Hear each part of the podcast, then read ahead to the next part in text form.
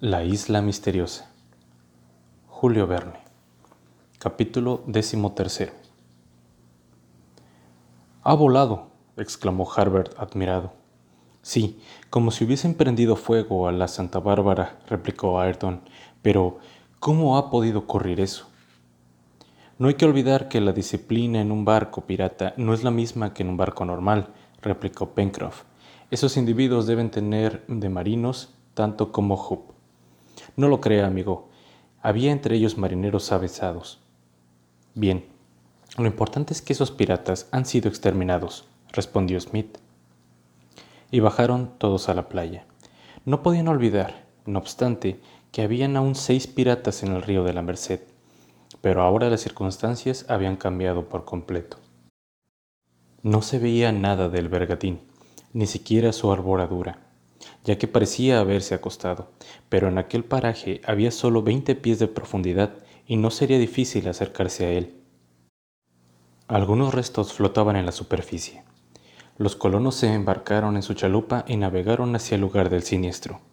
Reunieron todas sus fuerzas. Los colonos lograron arrastrar varios de aquellos pecios hacia la playa. Lo mismo hicieron con las velas, que flotaban. Pensaban que si el bergatín estaba aún en condiciones de navegar, podrían aprovecharlo para restaurarlo y hacerse con él a la mar. Pero cuando llegaron hasta el casco, comprendieron que aquello sería imposible. En efecto, el barco parecía haberse abierto en dos y una larga herida, que había destrozado cuadernas y quillas, se veía en su costado. Siempre vigilando para evitar que los piratas del río de la Merced de los cuales no se veía nada por el momento, pudieran darles una sorpresa, los colonos se dedicaron entonces a la tarea de entrar como podían en el interior del barco. Aquello representó una fuente de sorpresas agradables para ellos, como víveres, tabaco, pólvora, vestidos y toda clase de objetos. Este barco no se ha ido a pique por chocar con una roca, dijo el marinero mirando a su alrededor una explosión de la Santa Bárbara hubiera dañado el puente, mientras que aquí parece haberse producido cerca de la línea de flotación y en la obra viva. Una cosa hay segura, respondió Arton, avesado marino. Este barco no podremos ponerlo de nuevo a flote de ninguna manera. Ha quedado demasiado dañado. Pencroff tenía razón como se demostró cuando llegaron a la Santa Bárbara.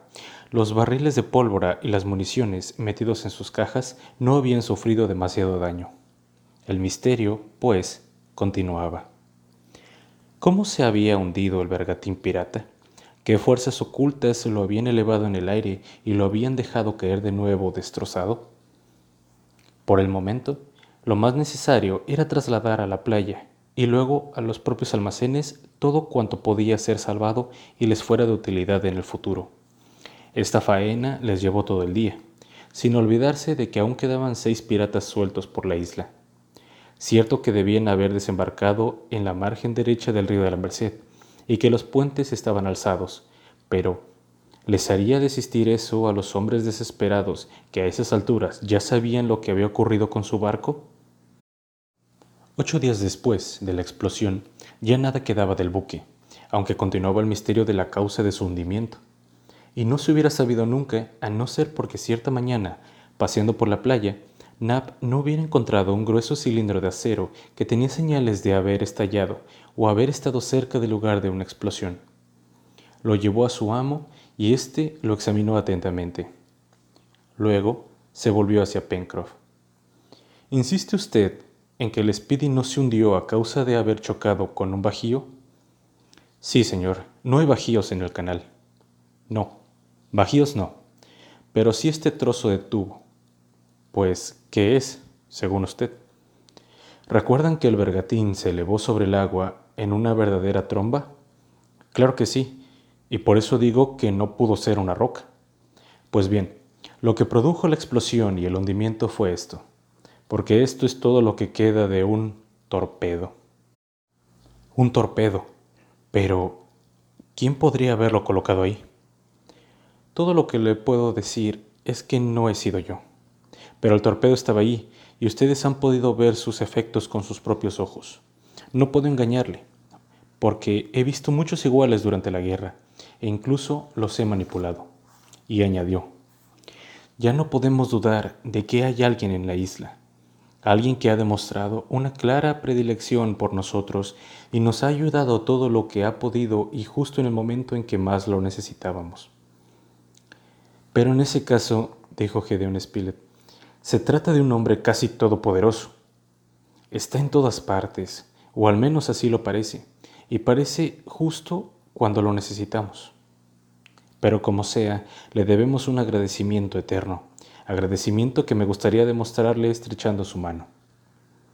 Lo mismo digo, dijo Harbert impulsivamente, y creo que todos nosotros pensamos de la misma manera.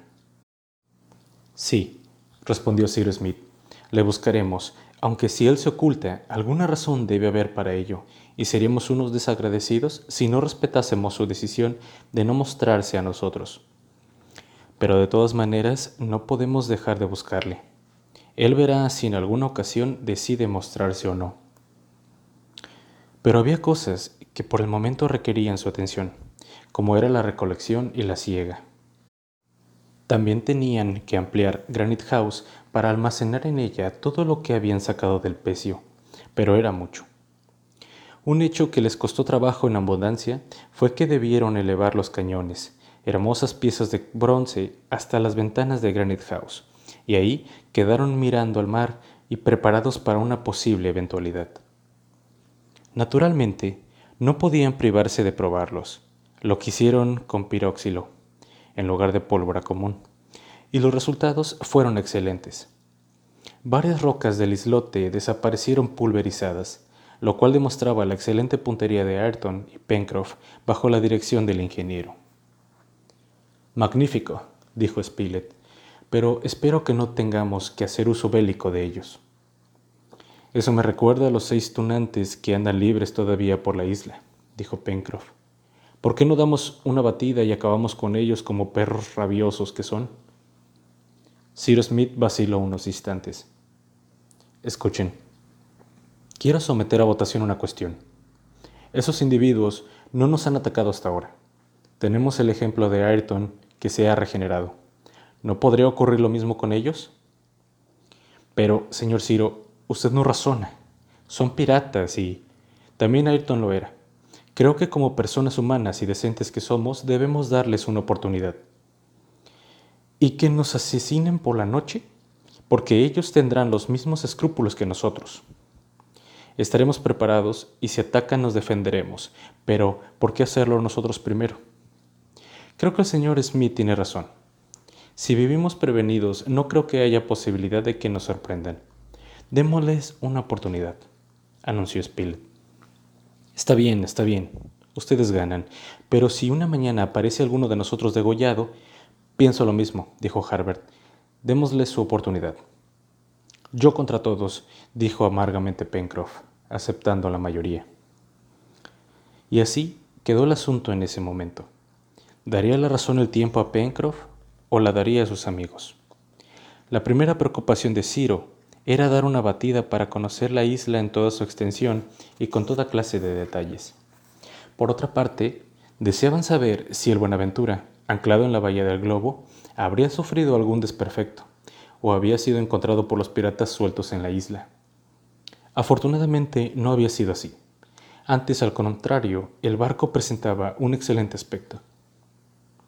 Podemos ir, pues, a la isla de Tabor para dejar ahí un documento que indique nuestra existencia, por si acaso ese Lord Glenarvan vuelve allí a buscar a Ayrton.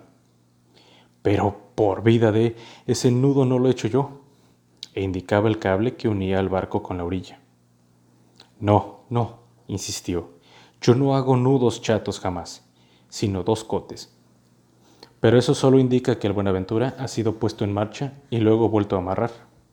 ¿Los piratas? Cualquiera sabe. Pero los piratas lo hubieran saqueado o se hubieran apoderado de él para hacerse a la mar. Pero lo cierto es que el Buenaventura se ha dado un paseo sin nosotros. Cuando volvieron a Granite House, enviaron un mensaje telegráfico a Ayrton, que estaba en el corral, para pedirle que bajase dos cabras a la casa. Pero Ayrton no respondió a la señal. Como podía ser que anduviese ocupado en alguna de las cosas fuera del corral esperando en la noche, pero tampoco respondió. Aquello preocupó a Ciro, que decidió que a la mañana siguiente varios de ellos irían al corral de la meseta para ver si había sucedido algo. Así lo hicieron, pero al mismo tiempo que caminaban, iban revisando los postes que conducían el hilo. Cuando estaban cerca de la cumbre de la colina, se encontraron uno de ellos derribado. Harbert se inclinó sobre el poste y se volvió hacia sus compañeros asombrado. No ha sido el viento el que ha derribado el poste y ha roto el hilo telegráfico, anunció. Ha sido la mano del hombre. Han cavado alrededor del poste, como bien puede ustedes observar. Cuidado, dijo Ciro gravemente. A partir de ahora y hasta que lleguemos al corral, arma el brazo y mucha atención. Esto no me gusta nada, porque esa rotura es muy reciente. Quedábanles dos millas por andar. Corrían con el corazón oprimido por la angustia. Al fin apareció el recinto rodeado por la empalizada, a través de los árboles. Nada se movía y la puerta estaba cerrada. Un silencio profundo reinaba alrededor. El ingeniero se adelantó, mientras sus compañeros con las armas preparadas esperaban a una veintena de pasos. Ciro empujó la puerta y en ese momento Top lanzó una serie violenta de ladridos al mismo tiempo que una detonación estallaba por encima de la empalizada, a la cual respondió un grito de dolor. Harbert, herido de bala, había caído en la tierra. Pencroff dejó caer su arma y corrió hacia el muchacho. Me lo han matado. Cyrus Smith y Gedeón también acudieron, y el periodista examinó si el corazón del joven latía.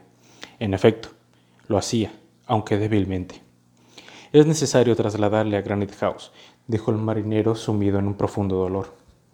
Imposible en su estado, respondió Spilett, que debido a sus largos viajes tenía algunos conocimientos de medicina. Hay que meterlo en la casa del corral.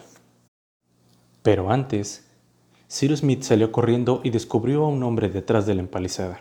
Aquel hombre tenía una carabina en la mano y disparó sobre el ingeniero, pero sin herirle. Este, sin pensarlo más, sacó un cuchillo, cargó sobre el otro y le atravesó el corazón de una puñalada. Poco podían hacer por Harbert en aquellas condiciones, excepto los remedios más inmediatos, como era lavar la herida y ver si la bala había salido por la espalda. En efecto, así había sido, afortunadamente. El marino, desolado, se daba de cabezazos contra las paredes y aullaba de dolor. Lo comprendo, dijo Smith pesarosamente. Tenías tu razón, bravo amigo mío, Debíamos haber abatido a esos miserables, pero ahora lo importante es salvar a Harbert. Debemos, pues, quedarnos aquí con él. Pero alguien debería avisar a Nab, el cual se encuentra en peligro, objetó Gedeon Spilett. Los piratas que quedan podrían asaltar Granite House. Iré yo, dijo Smith. No. El periodista escribió rápidamente en un papel y llamó a Top, el cual acudió corriendo. Top, dijo Gedeon Spilett, atándole el papel al collar. Nap, busca Nap, ¿me entiendes? Nap. El perro dio dos saltos y partió a la carrera. Encontrará el camino y Nap quedará avisado, dijo el periodista. Luego se pusieron a velar al enfermo, mientras Pencroff vigilaba para evitar que alguno de los piratas restantes pudiera llegar sin ser visto. No podían hacer otra cosa. Top no tardó más que dos horas en volver. El pobre Aníbal había hecho el camino a la carrera y sin detenerse en su collar un papel escrito por Knapp. No me moveré de Granite House. Salven a Harbert. Mientras tanto quedaba el misterio que rodeaba la desaparición de Ayrton. La casa no presentaba señales de haber sido atacada ni de lucha. ¿Qué había ocurrido? ¿Acaso Ayrton había sido sorprendido durante el sueño y le habían capturado y matado en algún lugar del bosque? Nada podía decir sobre ello, pero sí vigilar para que a ellos no les ocurriera lo propio. Afortunadamente, la fuerte constitución de Harbert parecía darles algunas esperanzas. Le cambiaban las compresas de agua fría y hierbas varias veces al día, y poco a poco los colores volvían al rostro. Mas para ello hubieron de pasar no menos de diez días. Sus primeras palabras fueron para preguntar lo que había ocurrido, y se lo explicaron todo menos la suerte que creían que había corrido Ayrton. Cyrus Smith y Gedeón tuvieron una larga explicación cuando lo comprendieron que el muchacho estaba fuera de peligro. Debimos hacer caso a Pencroff. Él tenía toda la razón, y esos miserables no merecen siquiera el plomo con que los mataremos cuando los encontremos. Sí, pero no olvidemos que son aún cinco y nosotros tenemos una baja muy importante. Lo que me extraña, añadió el ingeniero, es que de algún tiempo a esta parte esa persona, ese ser que parecía velar por nosotros, no da señales de su existencia. ¿Y si hubiera muerto? No quiero ni pensarlo. Quisiera poder estrechar su mano antes de que eso ocurriera, porque el misterio es qué hace ese hombre o esos hombres en esta isla, tan apartada de las rutas marítimas y que ni siquiera figura en los mapas. En fin, lo importante es que nuestro joven amigo se ha salvado y por ello debemos dar gracias a Dios.